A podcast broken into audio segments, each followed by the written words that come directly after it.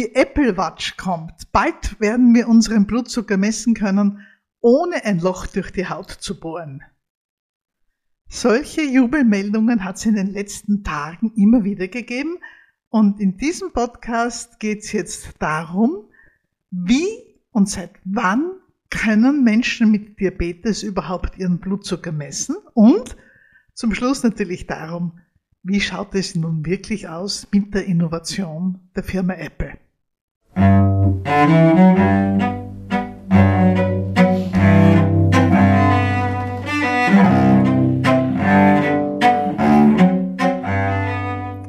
herzlich willkommen. Ich bin Dr. Susanne Pusarnik, Ärztin für Allgemeinmedizin und ich betreue und begleite Menschen mit Diabetes seit mehr als 25 Jahren. Das heißt, ich war schon in den 80er, 90er Jahren dabei in der Diabetesambulanz des Krankenhauses Leins. Das war damals die größte Diabetesambulanz in Österreich. Und das war gerade die Zeit, wo sich in der Behandlung des Diabetes, der Zuckerkrankheit alles geändert hat. Es war eine unglaubliche Aufbruchszeit und ich denke ganz, ganz gerne daran zurück, wie spannend das war, wie wir dauernd Neues gelernt haben von unseren Patientinnen und Patienten. Und darüber möchte ich jetzt ein bisschen berichten, denn Ihre Zuckertante ist so alt, dass ich mich gut noch erinnern kann an die Zeit, wo die allermeisten unserer Patienten noch gar kein Blutzuckermessgerät hatten weil es einfach kaum noch welche gab. Und ich weiß noch genau, wie die ersten Geräte zu bedienen waren und was das bedeutet hat an Freude, an Begeisterung, aber auch wie riesengroß die Blutstropfen waren, die man gebraucht hat. Und jetzt stehen wir an der Schwelle zu einer ganz, ganz neuen Technologie. Darüber möchte ich Ihnen heute berichten und ich möchte beginnen mit einem kleinen historischen Rückblick. Sie wissen sicherlich, dass die Krankheit Diabetes schon ganz, ganz lange bekannt ist. Es gibt in den Pyramiden Jahrtausende vor unserer Zeitrechnung schon Darstellungen, die ganz klar erkennen lassen, dass die alten Ägypter die Krankheit Diabetes gekannt haben und auch die Anzeichen und die Symptome ganz klar vor Augen hatten und auch darstellen konnten. Die Symptome, die sehr hoher Blutzucker auslöst. Der Durst, die Müdigkeit, der viele Harn, die Abmagerung und letzten Endes der Tod. Das ist etwas, was wir heute allzu gern vergessen. Denn ja, es ist bekannt und kommt auch in allen Schulungen vor, dass Menschen mit Typ 1 Diabetes sterben, wenn sie kein Insulin bekommen. Denn bei Typ 1 Diabetes kann die Bauchspeicheldrüse kein Insulin erzeugen. Ohne Insulin können wir nicht leben. Ohne Insulin sterben wir im diabetischen Koma. Daher müssen Menschen mit Typ 1 Diabetes dieses lebenswichtige Hormon spritzen. Punkt aus Ende. Es geht nur so zu überleben. Und Insulin wird 1921 entdeckt. Da haben es die beiden Studenten geschafft, Frederick Banting und Charles Best, Insulin zu entdecken, im Tierversuch natürlich, an Hunden. Und es war eine Weltsensation. Aber von der Entdeckung des Insulins hat es ja dann noch ein Jahr lang gedauert, ein gutes Jahr, bis überhaupt der erste Mensch die erste Insulinspritze bekommen hat. Und natürlich war es dann noch ein weiter Weg, bis Insulin im Fläschchen in allen Apotheken dieser Welt zur Verfügung gestanden ist. Wir wissen, alle Menschen mit Typ 1 Diabetes sind nach Ausbruch der Krankheit nach ein paar Wochen, längstens nach einigen Monaten, verstorben ohne Insulin. Das ist so. Deshalb ist der Typ 1 Diabetes auch recht leicht zu verstehen. Hast du kein Insulin, musst du spritzen. As easy as that.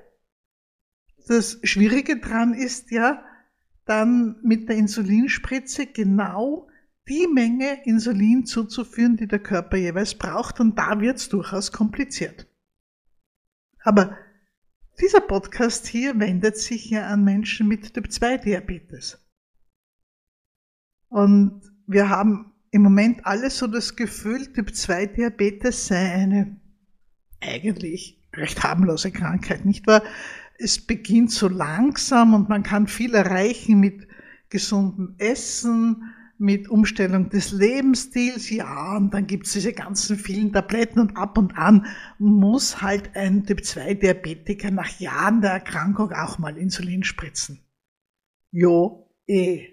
Aber, was kaum jemandem bewusst ist, wir reden von der Entdeckung des Insulins 1921.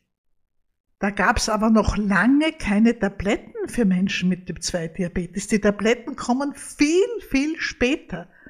Brauchbare Tabletten gibt es in den späten 60er, eher 70er Jahren des 20. Jahrhunderts. Und da eigentlich nur das Metformin und das Euglucon, ein sehr, sehr starker Sulfolinharnstoff, der durchaus auch Unterzuckerungen auslösen konnte. Und das war's. Das heißt, auch Menschen mit Typ-2-Diabetes waren im Verlauf der Krankheit relativ schnell schwerst krank, weil es keine Medikamente gegeben hat, mit denen man den Blutzucker senken konnte. Und so sind auch bei Typ 2 Diabetes die Zuckerwerte höher und höher gestiegen. Ja, man stirbt nicht sofort daran. Ja, die Bauchspeicheldrüse des Menschen mit Typ 2 Diabetes kann lange, lange Zeit noch Insulin produzieren, aber es fällt ihr immer schwerer. Und das Insulin, das produziert wird, wird immer weniger und die Zuckerwerte werden immer höher.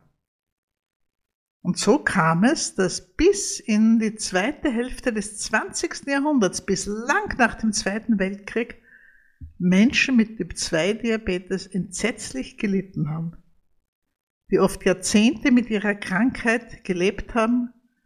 Beim einen wurde sie schneller schlechter, beim anderen langsamer, aber wenn dann die Zuckerwerte einmal weit jenseits der 400 waren, dann ist es diesen Menschen richtig schlecht gegangen. Der Hunger, der Durst, die Gewichtsabnahme, das viele Trinken, der viele Harren, die juckende Haut, die bleierne Müdigkeit, die depressiven Verstimmungen und so weiter und so weiter.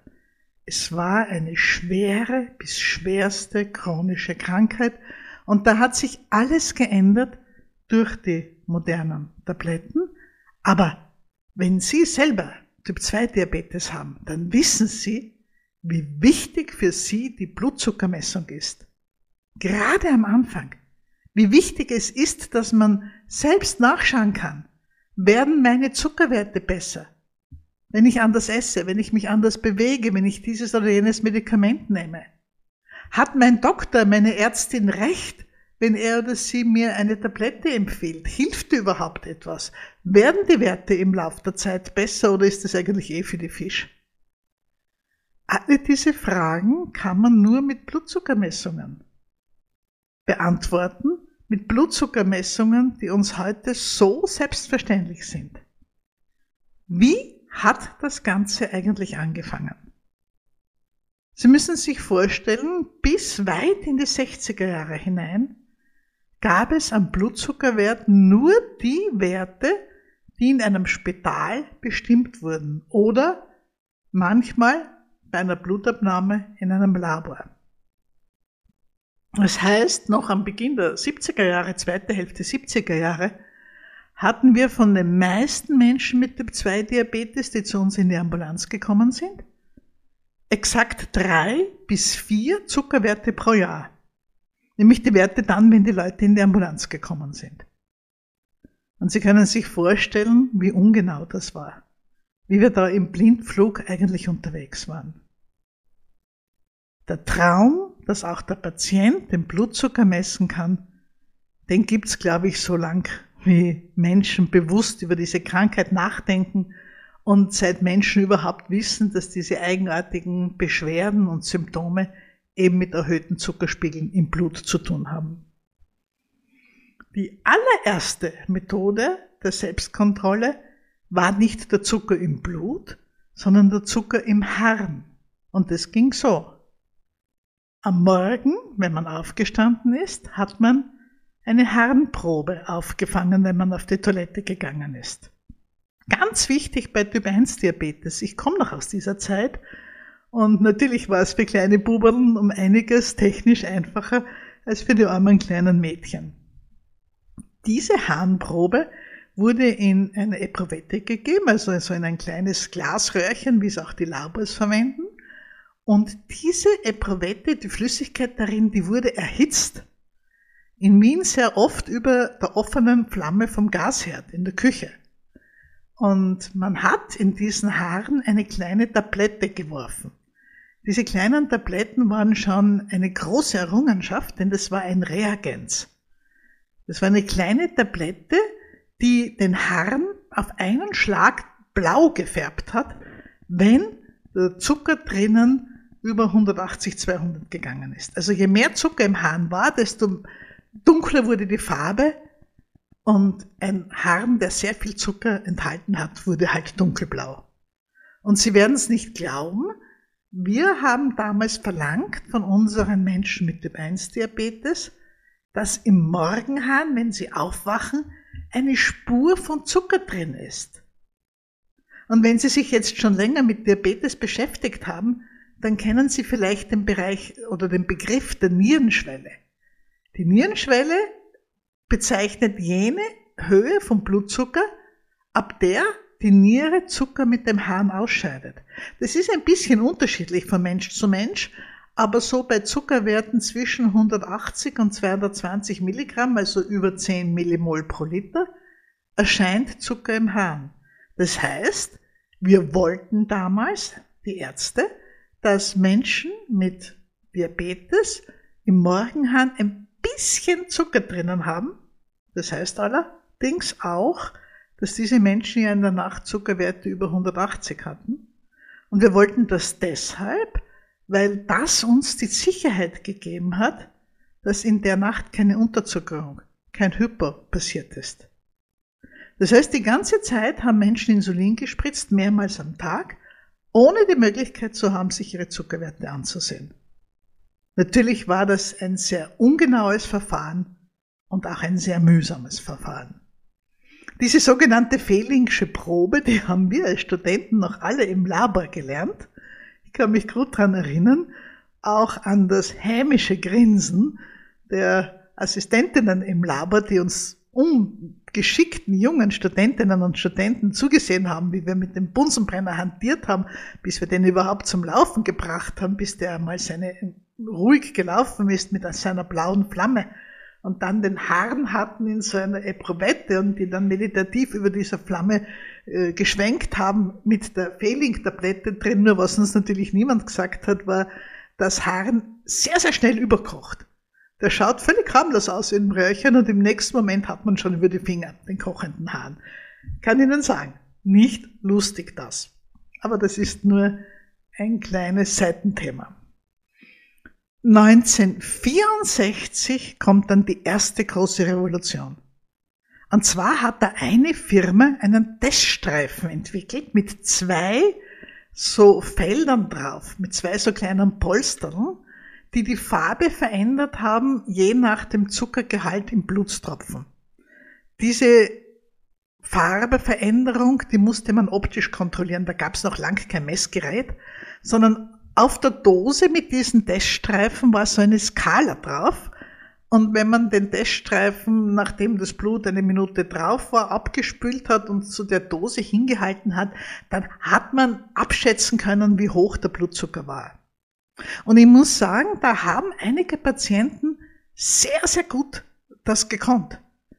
Da haben Patienten, die zu uns in die Ambulanz gekommen sind und wo wir Blut abgenommen haben, dann gleichzeitig mit ihren Teststreifen zu Trainingszwecken ihren Blutzucker bestimmt und geschätzt. Und die sind oft plus minus zehn Punkte nahe gekommen dem Laborwert. Tolle Leistung, aber diese Streifen waren sehr, sehr teuer und schwierig, schwierig, schwierig im Handling. Dann gab es so erste Tischapparate in der Größe von einer Schreibmaschine ungefähr, mit so einem Knopf in der Mitte und einer runden Skala extrem aufwendig zu bedienen, nicht wirklich was für den Heimgebrauch. Und das allererste Messgerät, mit dem man zu Hause arbeiten konnte und sich den Blutzucker messen, das war in unseren Breiten der Reflulux.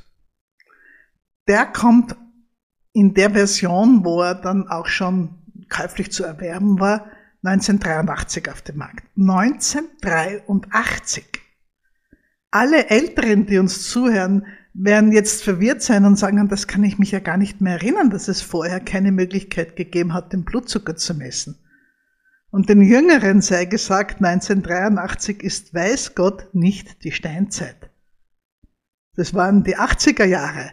Da hat schon sehr viel modernes Zeugs gegeben. Da sind die ersten Computer schon gekommen. Und da habe ich mir die Nase schon platt gedrückt am Apple-Geschäft in der Währinger Straße in Wien vor diesen eigenartigen, riesengroßen Geräten, die da drinnen gestanden sind, die geheimnisvoll waren und wundersch, wunderschön in meinen Augen. Natürlich habe ich nie das Geld gehabt für so etwas. 1983. Und dieses erste Gerät hat 30 Decker, 300 Gramm gewogen und war circa zwei, drei Zentimeter hoch und etwa so groß wie eine A5-Seite, wie ein kleines Heft. Können Sie sich das vorstellen? In einem wunderschönen Blau, wir haben es alle geliebt. Sie hören den Podcast jetzt und jetzt kann ich Ihnen natürlich kein Bild zeigen, aber ich werde ein paar Fotos machen und vielleicht in ein paar Tagen bei mir auf der Homepage, wo ich die Podcasts auch verlinkt habe, unter zuckertante.at Schrägstrich Podcast oder einfach zuckertante.at und dort auf Podcasts klicken im Menü, werde ich die Fotos dazu reinstellen. Und falls Sie diesen Podcast auf YouTube hören, dann können Sie die Fotos auch sehen. Ich werde das Video damit garnieren. Das war der Reflulux mit seinem orangen und gelben Knopf und der war sehr schwierig zu bedienen. Die Teststreifen, die waren mehr als einen Zentimeter breit und hatten ein riesiges Testfeld. Und man musste sich in den Finger stechen und einen Blutstropfen erzeugen, der, naja, wie groß war der? Der hatte im Durchmesser auf jeden Fall mehr als einen halben Zentimeter, mehr als fünf Millimeter. So ein richtig dicker Tropfen.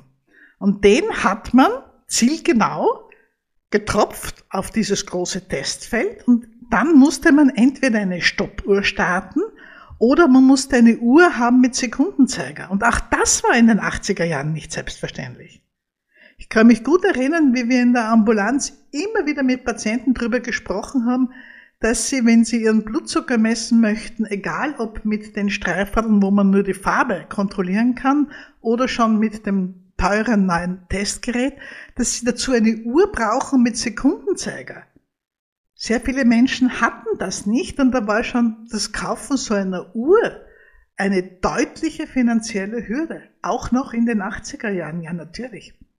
Nun, man musste nämlich 60 Sekunden, also eine Minute stoppen und nach einer Minute den Teststreifen abspülen mit fließendem Wasser. Das heißt, es musste eine Wasserleitung in der Nähe sein oder unsere Typ 1 Diabetiker hatten dann so kleine Fläschchen mit, mit Wasser drinnen, wo sie das abspülen konnten. Und dann gab's, das könnte man als geheimnisvolle Handbewegung bei einer bekannten Fernsehsendung damals auch verwendet haben, dann musste man diesen Streifen schwenken, schnell hin und her wacheln damit in der Luft, damit er schnell trocknet, ihn ins Gerät stecken und wieder eine Minute warten und der Wert, der nach einer Minute angezeigt wurde, also insgesamt nach zwei Minuten, eine Minute Blut einwirken lassen, abspülen, trockenschwenken, in das Gerät stecken und nach insgesamt zwei Minuten hat man dann den Wert bekommen. Enorm aufwendig. Natürlich haben die Krankenkassen am Anfang diese Geräte nicht gerne bezahlt oder eigentlich gar nicht bezahlt. Und die ersten Menschen, die diese Geräte bekommen haben, waren verständlicherweise und ganz, ganz richtig so, das waren die jungen Schwangeren, die Frauen, die ein Baby bekommen haben. Weil wir schon gewusst haben, wie wichtig es ist, dass das Kind im Mutterleib nicht durch hohe Zuckerwerte geschädigt wird. Natürlich haben diese Menschen als erstes ihre Messgeräte bekommen und die haben dann drum gekämpft, dass sie es nach der Geburt ihres Kindes nicht wieder hergeben müssen. Als nächstes sind die Typ-1-Diabetiker damit versorgt worden, aber lange Zeit war es bei Typ-2-Diabetes noch üblich, dass Menschen sich dieses Gerät selbst gekauft haben. Und es hat damals, ich weiß es noch ganz genau, 3500 Schilling gekostet. Und ich habe heute im Internet nachgeschaut, Geschichte der Blutzuckermessgeräte, 498 D-Mark. Das passt ganz gut, 500 D-Mark sind circa 3500 Schilling. Nur so als Vergleich, ich habe damals als Studentin sehr großzügig Geld von zu Hause bekommen. Ich hatte eine wunder, wunderbare Zeit zum Studieren. Das waren damals 2000 Schilling. Mit 2000 Schilling hat man auf einem studentischen Niveau richtig gut leben können. Da ist sich sogar das Benzin für den alten klapprigen VW immer wieder ausgegangen. Nicht, nicht so viel man wollte, aber doch immer wieder 5 Liter, 10 Liter, 15 Liter. Mit 10 Liter ist man ohnehin nicht sehr viel weiter als 120, 130 Kilometer gekommen. Nur um das einzuordnen, wie viel Geld 3500 Schilling waren in dieser Zeit. Da haben Familien zusammengelegt, als Weihnachtsgeschenk zum Beispiel. Dann kam der Reflux 2. Der ist schon deutlich kleiner und war auch etwas günstiger. Und dann kamen die viele, viele, viele andere Geräte, die immer kleiner geworden sind, immer günstiger geworden sind. Anfang der 90er Jahre gab es Blutzuckermessgeräte schon um 350 D-Mark, also 2200 Schilling in etwa. Und da war ja auch, die 2200 Schilling waren ja auch schon ein bisschen weniger wert, also etwas leichter aufzubringen. Und dann hat sich's rasant schnell entwickelt. Die Firma Livescan hat den, äh, ein sehr, sehr beliebtes Messgerät gebracht. Das war der Vantage. Ein graues Messgerät, auch noch aus heutiger Sicht hässlich, aber deutlich günstiger. Und das waren dann die Geräte, die mehr und mehr von den Krankenkassen bezahlt wurden und übernommen wurden. Und dann werden die Werte immer kleiner, immer mehr Firmen stürzen sich drauf, die Firma Roche fängt damit an, die Firma Bayer, viele, viele andere Messgerätefirmen kommen und gehen. Firma Livescan ist nach wie vor am Markt, übrigens mit einem Messgerät mit einer ganz, ganz wunderbaren Auswertungsfunktion und der Möglichkeit, die Werte per Internet zum Arzt oder zur Ärztin zu übertragen. Das können fast alle Messgeräte jetzt, aber ohne jetzt Werbung zu machen, ich bekomme von denen nichts, aber ich arbeite einfach gern mit diesen schicken kleinen weißen Messgeräten. Die sind jetzt ja sieben, acht Zentimeter hoch und ganz flach und so hübsch wie nur irgendwie möglich, haben jetzt teilweise auch schon farbige Displays, zeigen schon mit Farbkodierungen an oder mit Smileys, ist das ein guter Wert, ein schlechterer Wert. Da gibt's ganz, ganz coole Sachen. Und was Ihnen sicherlich auch schon untergekommen ist, ist der nächste Sprung, die Sensortechnik. Die Sensoren, die am Oberarm getragen werden und wo ein Sensorfaden im Bindegewebe liegt, unter der Haut. Ein weicher Faden, den man nicht spürt. Jetzt für die, die diese Sensoren noch nie ausprobiert haben, stellt sich natürlich sofort die Frage, wie bekomme ich einen weichen Faden unter die Haut? Wie geht das? Und das geht so, dass diese Sensoren, da gibt's mehrere, den Libra, den weißen runden und den Dexcom, den etwas länglicheren, das sind die zwei gängigsten bei Menschen mit Typ 2 Diabetes. Es gibt dann noch Sensoren, die mit Pumpen zusammenarbeiten und alles mögliche andere. Also das Prinzip dieser Sensoren ist das, dass die alle mit einer Nadel daherkommen die am Sensor befestigt ist und in der Nadel innen drinnen liegt der Sensorfaden. Der Faden, der später umspült wird von der Flüssigkeit im Zwischenzellgewebe und der dort dann sozusagen den Zuckergehalt misst. Die Nadel von einem Sensor ist also eine hohle Nadel, eine Hohlnadel und die beschützt und verbirgt den Faden. Wenn man sich den Sensor setzt, dann macht diese Nadel ein Loch in die Haut und dringt in die Haut ein. Und diese Nadel wird dann mit Hilfe eines kleinen Setzapparates rausgezogen, automatisch. Das heißt, unter der Haut bleibt nur der kleine Faden, der den Zuckergehalt misst und die Nadel braucht man nur, um das Loch durch die Haut zu bohren. Diese Sensoren haben dann eine Pflasterfläche, die manchmal Ärger macht, weil nicht alle Menschen diese Klebeflächen vertragen, obwohl die Firmen sich sehr bemühen, die Kleber immer wieder zu verbessern. Und diese Sensoren können dann einige Tage da am Oberarm kleben bleiben, im Fall des Libre sogar 14 Tage. Zum Libre, das ist das gängigste Sensormodell, das wir im Moment haben, gibt's von mir Beiträge im Blog. Herzliche Einladung, zuckertante.at ins Blog, irgendeinen Artikel anklicken und wenn Sie in einem Artikel sind, haben Sie rechts oben die Suchfunktion und da können Sie dann zum Beispiel Libre eintippen und bekommen die ganzen Beiträge, die sich mit dieser Technologie befassen. Ich möchte heute gar nicht weiter darauf eingehen, weil es nicht wirklich der Anlass war für diese, für diese Podcast-Folge. Diese Sensoren haben also den riesengroßen Vorteil, dass sie kontinuierlich den Blutzucker messen, dass man, wenn man den Sensor trägt, den Sensor scannen kann, das heißt mit dem Handy oder mit dem Lesegerät, je nachdem, im Abstand von ein paar Zentimetern in der Luft sozusagen das Handy hinhalten kann, oberhalb des Sensors, natürlich oberhalb der Kleidung, und der Sensor dann seine Werte an das Lesegerät oder an das eigene Handy funkt und man kann den aktuellen Blutzuckerwert sehen und auch wie der sich in den letzten Stunden entwickelt hat. Aber es ist halt immer noch eine kleine Körperverletzung dabei, dieser Stich. Und vor allem gibt es leider Menschen, die auf das, alle diese Pflaster allergisch reagieren und die heftige Entzündungen in der Haut bekommen, die sich kaum vermeiden lassen, obwohl es da einiges an Tipps und Tricks gibt. Man kann zum Beispiel Blasenpflaster drunter kleben, also Pflaster, die man normalerweise nimmt, wenn man sich mit Schuhen, die zu eng sind, hinten an der Ferse eine Blase gelaufen hat. Da gibt es so spezielle Blasenpflaster. Das hilft manchmal, wenn man die auf die Haut klebt und darauf erst den Sensor setzt. Da gibt es ein paar Tricks. Wenn Sie da Hilfe brauchen, melden Sie sich einfach bei mir. Aber es bleibt bestehen, dass auch diese faszinierende Technologie, die jetzt so viel möglich gemacht hat, immer noch ihre Probleme und Problemchen mitbringt. Diese Sensoren sind auch nicht ganz günstig. Die kosten noch weit über 100 Euro pro Monat.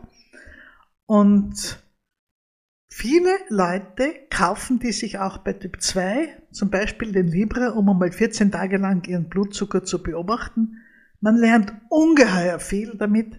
Man kann ja schauen, wie reagiert mein Zucker auf welches Essen, auf Bewegung, auf Stress und so weiter.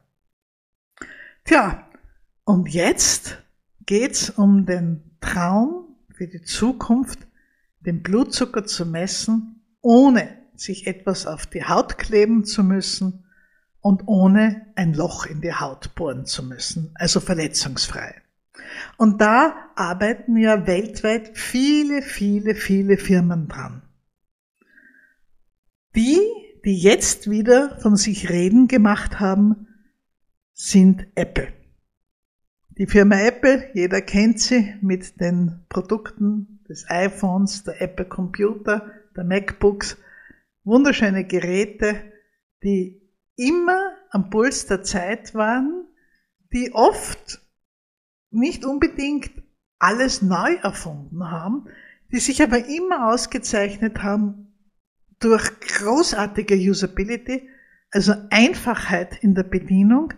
Und Apple hat natürlich mit dem iPhone den Markt der Drahtlostelefonie revolutioniert und hat aus einem drahtlosen Telefon, das man sich mit sich rumgetragen hat, um zu telefonieren und allenfalls SMS zu schreiben, den Grundstein gelegt für diese kleinen Computer, die wir alle jetzt im Sack haben, oder fast jeder von uns, die uns helfen, unser Leben zu bewältigen, die uns gleichzeitig Terminkalender, Notizblock, Diktaphon, Internetzugang, Nachschlagewerk, Auskunftswerk und natürlich auch Telefone sind, mit denen wir Musik hören können, die Geräte, die sogar bemerken, wie viele Schritte wir gehen, wie wir uns bewegen, Apple Health kann zum Beispiel sogar ausgeben, wie sicher man auf den Beinen ist, ob man sturzgefährdet ist, ist für mich zum Beispiel ganz wichtig.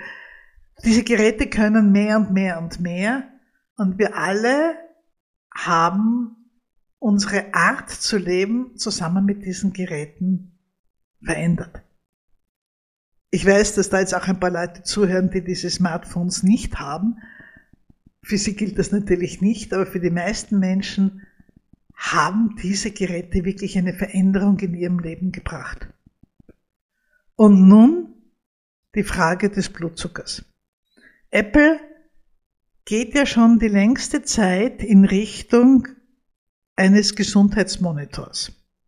Ich möchte jetzt hier nicht die Problematik diskutieren von, ja, aber wenn eine Apple Watch, also die Uhr, die man am Handgelenk trägt, oder auch das, das Handy, das iPhone oder Geräte anderer Hersteller, hm, wenn die Gesundheitsdaten von mir aufzeichnen, wie viele Schritte ich gehe, meine Herzfrequenz und so weiter, oh Gott, oh Gott, meine Daten landen auf irgendwelchen Servern im Ausland. Ja, das tun sie. Darum kommen wir im Moment nicht herum. Und auf dieses Glatteis möchte ich jetzt nicht gehen. Sie bemerken sicher, wenn Sie mir zuhören, wie fasziniert ich bin von der Technik. Und ja, mir sind Sicherheitsfragen wichtig, aber die sind nicht das Thema hier in diesem Podcast. Ich bin nicht befugt, über Sicherheitsthemen zu sprechen. Dazu kenne ich mich viel zu wenig aus, sowohl technisch als auch juristisch. Zu diesen Fragen muss sich jede Anwenderin, jeder Anwender selbst ein Urteil bilden. Das heißt jetzt eben nicht, dass ich diese Geräte blauäugig in den Himmel hebe. Ich weiß um die Problematiken, aber die sind nicht das Thema in dieser Podcast-Folge, sondern hier soll es gehen um die Faszination und um die Freude daran, was unsere Technik heute kann. Es gibt ja schon Geräte, die man am Handgelenk trägt, diese Smartwatches, Watches auf Englisch die Uhr und Smart heißt einfach schlau, die zum Beispiel wie die Apple Watch EKGs machen können. Ich kenne persönlich drei Menschen, denen so eine Uhr das Leben fast gerettet hat. Oder um es nicht ganz so dramatisch auszudrücken, drei Menschen, bei denen die Uhr rechtzeitig zur Diagnose einer Herzrhythmusstörung geführt hat indem die Uhr einfach immer wieder gewarnt hat und gesagt hat, unregelmäßiger Herzschlag, gehen Sie zu Ihrem Arzt, lassen Sie sich das anschauen. Bei zweien war es ein Vorhofflimmern und bei einem war es eine komplexe, komplizierte Herzrhythmusstörung, die deutlich gefährlicher war als Vorhofflimmern, das viele Menschen betrifft und das man ja eigentlich sehr gut behandeln kann. Also diese Dinge können ja die Uhren schon und die neueste Apple Watch zum Beispiel kann ja Sauerstoffgehalt messen, kann Hauttemperatur messen, EKG schreiben und natürlich würde da extrem gut dazu passen, den Blutzucker messen zu können. Und jetzt gibt's eben die ersten Meldungen, nicht von Apple, sondern Anführungszeichen informierten Kreisen zufolge, dass Apple dem Traum, den Blutzucker mit so einer Uhr messen zu können, einen deutlichen Schritt näher gekommen ist. Aber es ist noch weit offensichtlich davon entfernt, marktreif zu werden. Begonnen hat das Ganze noch unter Steve Jobs. Sie wissen vielleicht, Steve Jobs, der charismatische Chef von Apple, der am Bauchspeicheldrüsenkrebs gestorben ist. Und wenn man Bauchspeicheldrüsenkrebs hat, dann wird ja meistens in einer Operation die Bauchspeicheldrüse entfernt. Das heißt, Menschen, die keine Bauchspeicheldrüse mehr haben, die haben ja auch keine Zellen mehr, die Insulin produzieren. Diese Menschen sind von einem Tag auf den anderen Diabetiker. Die haben kein eigenes Insulin, wieder Typ 1 und in Wirklichkeit ist es noch um einige schlimmer, weil unsere Bauchspeicheldrüse auch noch andere wichtige Hormone produziert. Und das ist immer wieder ganz, ganz schwer für Menschen mit Bauchspeicheldrüsenkrebs. Sie wissen wahrscheinlich, das ist eine schwerwiegende Diagnose. Das ist eine Diagnose, wo man Angst hat, sie nicht allzu lang zu überleben. Dann wird diese Operation gemacht. Ich weiß jetzt nicht, was bei Steve Jobs gemacht wurde, gell? also ich habe kein Insiderwissen, aber ganz allgemein gesprochen bei der Diagnose Pankreaskarzinom, Bauchspeicheldrüsenkrebs wird meistens, wenn es technisch überhaupt noch machbar ist, der Krebs mitsamt der Bauchspeicheldrüse entfernt und alle Organe, wo man halt sieht, dass die mit befallen sind, soweit es geht, wird alles krebsige Gewebe rausgeschnitten. Das heißt, diese Menschen haben eine riesige Operation hinter sich. Sie haben den Schock über die Diagnose. Sie haben die Symptome, die Gewichtsabnahme, die ganzen Krebssymptome. Sie stehen dann meistens nach der Operation vor einer komplizierten Chemo- und oder Strahlentherapie und dazu kommt noch, dass sie kein eigenes Insulin mehr haben und von einem Moment am anderen ihren Blutzucker kontrollieren müssen und kontrolliert Insulin spritzen. Und nebstbei müssen sie sich auch noch um den Fettgehalt in ihrer Ernährung kümmern, weil die Bauchspeicheldrüse auch wichtige Enzyme, Stoffe für die Fettverdauung macht und für die Eiweißverdauung. Und die muss man sich als Pankreon in Tablettenform, in Kapselform auch noch regelmäßig und in der richtigen Höhe zuführen. Das Leben ändert sich schlagartig und es sind eine ganze Reihe schwerwiegender Probleme auf einmal, die man da am Hals hat. Und eines der größten davon ist wohl die Tatsache, dass man nun Diabetiker ist und Insulin spritzen muss. Und da ist es nur zu verständlich, dass jemand wie Steve Jobs den Wunsch hatte nach einem Device, nach einem Apparat, der bei ihm den Blutzucker misst.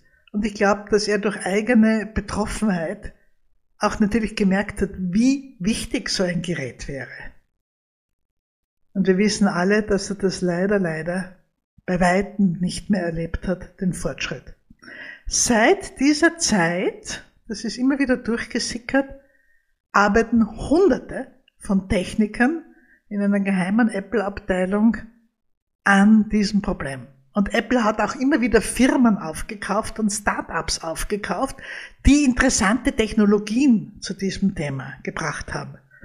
Und Sie müssen sich jetzt vorstellen, hinter dieser Entwicklung stellt, steht die komplette Macht und das Geld und die Erfahrung und das Wissen, das Know-how eines der größten und fortschrittlichsten Technikkonzerne der Welt von Apple. Und sie haben es nicht geschafft, bis heute. Das mag Ihnen einen Eindruck davon geben, wie kompliziert diese Aufgabe ist. Ich selbst kann das gar nicht wirklich abschätzen, aber was ich zum Beispiel weiß, ist das Glukosemolekül, das im Blut rumschwimmt, also das Zuckermolekül, das hat ein Molekulargewicht von 18. Das ist ein futzi kleines, ganz, ganz kleines Molekülchen.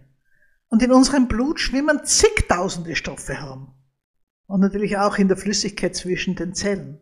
Es muss enorm schwierig sein, dieses eine Molekül richtig zu erfassen und zu bestimmen. Ich kann mir gar nicht vorstellen, wie kompliziert es ist und will mich da auch nicht weiter verbreitern. Ich habe viel drüber gelesen, aber mir fehlt das technische Verständnis, um Ihnen das im Detail zu erklären.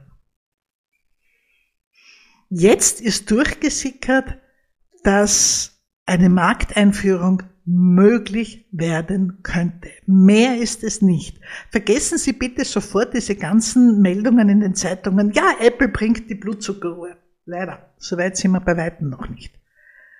Auf der anderen Seite muss man schon sagen, wenn von Apple so etwas durchsickert, unter Anführungszeichen, dann passiert das meistens nicht so ganz zufällig.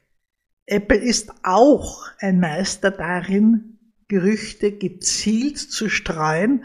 Und ich hoffe auch, dass es auch diesmal so ist. Dass also der Konzern zum Schluss gekommen ist und zur Entscheidung gekommen ist, lassen wir mal ein bisschen einen Versuchsballon steigen. Lassen wir zu, dass sich da ein Gerücht verselbstständigt. Schauen wir mal, wie die Welt reagiert und das würden sie nicht machen, wenn sie nicht wirklich einen großen Schritt weitergekommen wären. Nur ich fürchte, der große Schritt ist von Hilfe, das geht gar nicht, zu so könnte es gehen. Ich hoffe, mich zu täuschen und ich darf Ihnen auch noch ein Geheimnis verraten. Seit ich weiß, dass Apple da dran ist und übrigens auch ein paar andere Firmen, und weil ich halt auch Apple einiges zutraue an Entwicklung, klebe ich vor jeder Apple Keynote vor dem Schirm und ziehe mir die rein. Die Apple Keynote, das sind große Veranstaltungen, wo die Chefs von Apple präsentieren, fantastisch aufgemotzt mit Filmen und mit äh, Videos und ganz, ganz großartig Präsentationen sind das, was Apple an Neuigkeiten auf den Markt bringt, meistens im Frühling und im Herbst. Und ich habe diese Termine immer in meinem Kalender und wenn ich irgendwie kann, schaue ich mir das live an und lass mich auch in den Bann von dieser wirklich großartigen Präsentationen reinziehen. Tja, was macht da jetzt eigentlich Apple? Man kann sich schon vorstellen, dass die enorm viel Geld in die Hand nehmen, weil stellen Sie sich vor, die Firma, die es schafft, ein berührungsloses Zuckermessgerät auf den Markt zu bringen. Selbst wenn dann eine Vergütung der Krankenkassen in Österreich Zukunfts-, Zukunfts-, Zukunftsmusik ist, wäre das natürlich eine Weltsensation. Allein wenn man an die USA denkt, über 10% haben dort Diabetes. Jeder Zehnte wäre ein potenzieller Kunde. Und es gibt ja in den Sensoren, von Dexcom und, und, und Apple und auch von anderen Sensorherstellungen große, große Neuigkeiten, aber eben immer nur, indem der Sensor einen Fühler unter die Haut bringt. Apple macht das jetzt ganz anders. Und zwar geht es da um eine Technologie unter dem Namen Siliziumphotonik. Das ist ein Messverfahren mit einer optischen Absorptionsspektroskopie. Das heißt, ich kann es Ihnen nur laienhaft erklären. Also wenn da jetzt Techniker zuhören, dann bitte seien Sie nicht böse auf mich, ich sage es einfach, wie ich es verstanden habe. Das heißt, dass eine Art kleiner Laser Licht unter die Haut schickt. Licht einer ganz bestimmten Wellenlänge. Und dieses Licht geht jetzt durch die Haut durch ins Unterhautgewebe und trifft dort auf alles, was da so rumschwimmt. Das Licht wird zurückreflektiert zum Sensor und beim reflektiert werden ändert es sich. Und daraus kann man Konzentrationen von Stoffen errechnen. Das ist ein extrem komplizierter Algorithmus, den man dann zusätzlich noch braucht, der dann ausrechnen kann, wie hoch ist der Gewebezucker dieser Person, wo halt dieser Lichtstrahl hineingeschickt wurde. Das fällt im Moment noch unter den schönen Namen Moonshot-Projekte. Ein Moonshot, Moon vom Mond und Shot vom Schuss, also Schuss in den Mond. Das ist ein Ausdruck für Projekte, an denen man halt arbeitet, ohne zu wissen, wann sie marktreif werden und teilweise auch ohne zu wissen, ob jemals irgendetwas draus wird. Sie arbeiten dran eben seit mehr als zwölf Jahren. Und was diese Gerüchte jetzt besagen, ist, dass sie es bereits an Hunderten von Menschen getestet haben, alle unter Verschwiegenheit natürlich, an Menschen mit Typ-2-Diabetes, an Menschen mit Prädiabetes und auch an Gesunden. Und natürlich wurde da auch vergleichend mit anderen Gerätschaften gleichzeitig gemessen und so kommt man auf Vergleichsergebnisse. Also ein Sensor zum Beispiel, ich weiß nicht, womit Apple vergleicht, aber wahrscheinlich mit irgendwelchen guten Sensoren. Ein Sensor misst den Blutzucker und das Apple-Gerät misst den Zucker und dann vergleicht man halt und schaut, wie richtig liegt Apple mit seinen Daten. Im Moment sagen die amerikanischen Seiten, die darüber berichten, dass Apple weit davon entfernt ist, diesen Zuckersensor in die Uhr zu integrieren, in die Apple Watch, die man am Handgelenk trägt. Im Moment arbeitet Apple angeblich an einem Gerät in der Größe eines iPhones. Aber hallo, Ach, das wäre doch sensationell. Stellen Sie sich vor, wenn es ein Gerät gibt, so groß wie ein heutiges iPhone, und das misst Ihnen den Blutzucker durch die Haut. Wäre das nicht cool? Natürlich bekommt man dann wieder nur Punktmessungen, nicht die Verlaufsdaten, die ein Sensor liefern kann. Deshalb sagen auch andere, dass das ein Gerät werden soll, als in einem ersten Schritt, wie ein iPhone, das man sich um den Oberarm schnallt. Kleines iPhone tragen ja viele Leute beim Jogging zum Beispiel am Oberarm. Gerade die Sportler sind so etwas gewöhnt. Vielleicht geht's in die Rechnung, Richtung. Als allererstes einmal. Wie gesagt, das sind nur Gerüchte.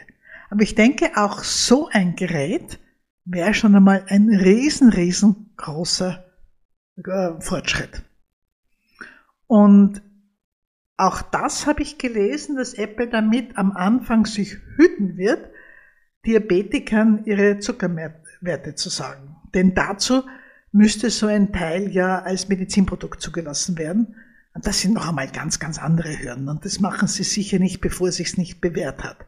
Also auch das ist noch weit weg. Und ich habe mir immer schon gedacht, wenn die damit auf den Markt kommen, werden sie wahrscheinlich, so wie mit ihrer EKG-Messung, Menschen einfach warnen, wenn das Gerät einen Zuckeranstieg entdeckt, der höher ist, als er bei gesunden Menschen sein sollte.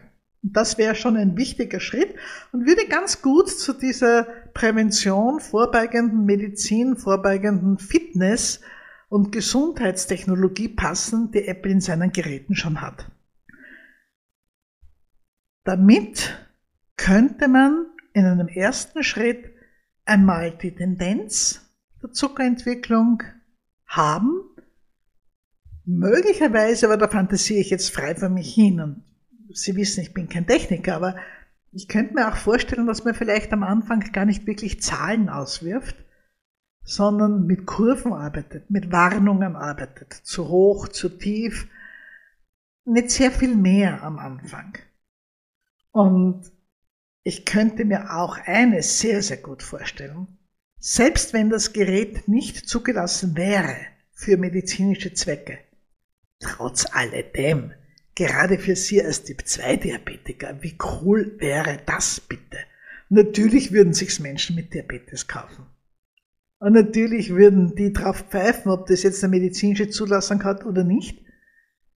Man müsste dann natürlich wissen, dass man auf diesen Werten, die einem so ein Gerät oder vielleicht einmal irgendwann die Uhr anzeigt, keine Therapieentscheidungen aufbauen darf. Man darf dann sicherlich nicht, wenn ein Gerät noch keine medizinische Zulassung hat, zum Beispiel aufgrund dieser Werte Insulinspritzen oder so irgendwas tun. Aber für diese Alltagsanwendungen vom Typ 2 könnte es enorm hilfreich sein. Eben zum Beispiel, ich probiere aus, Frühstück, Brötchen mit Butter und Marmelade ein paar Tage und dann ein paar Tage Frühstück mit Müsli, mit Haferflocken und Blaubeeren. Und ich kann mir dann vergleichen, wie steigt der Zucker an, was tut sich so. Geht der Zucker runter, wenn ich mich bewege? Allein solche Informationen wären schon sehr hilfreich. Und da muss ich jetzt nicht wissen, ob das 152 oder 172 Zucker ist. Da reichen die Bewegungen des Blutzuckers. Wir werden sehen. Das alles ist reine Spekulation. Das letzte waren Träumereien von mir persönlich. Ich denke, dass Apple eine Riesenchance hat und ich weiß, dass es den Wettlauf eben gibt, auch mit anderen Firmen, aber das würde jetzt zu weit führen. Und ich denke mir halt, der Erste, der mit so etwas auf den Markt kommt, hat da schon wirklich etwas, eine Technologie, die Millionen von Menschen faszinieren und begeistern würde. Ich werde wieder bei der nächsten Keynote von Apple, bei dem nächsten großen Apple-Event mehr denn je mir die Stunden frei halten und hier meinen großen Monitor anwerfen und mir vielleicht ein paar gute Brötchen machen, was Nettes zum Trinken herstellen und genießen die nächste Ankündigung, die nächste Show von Apple und wieder und wieder darauf hoffen, dass diese Technologie irgendwann einmal Wirklichkeit wird und ich würde mich unheimlich freuen, wenn es in den nächsten Jahren so weit käme, dass man irgendwann wirklich an der Uhr, am Handgelenk die Zuckerwerte ablesen kann, ohne dass die Uhr jetzt ihre Daten von einem Sensor zum Beispiel beziehen muss, denn das ist ja auch heute schon möglich. Für alle unter Ihnen, die jetzt zuhören, genauso fasziniert sind wie ich, sind wir froh, dass wir die Technologie haben, die wir jetzt schon haben.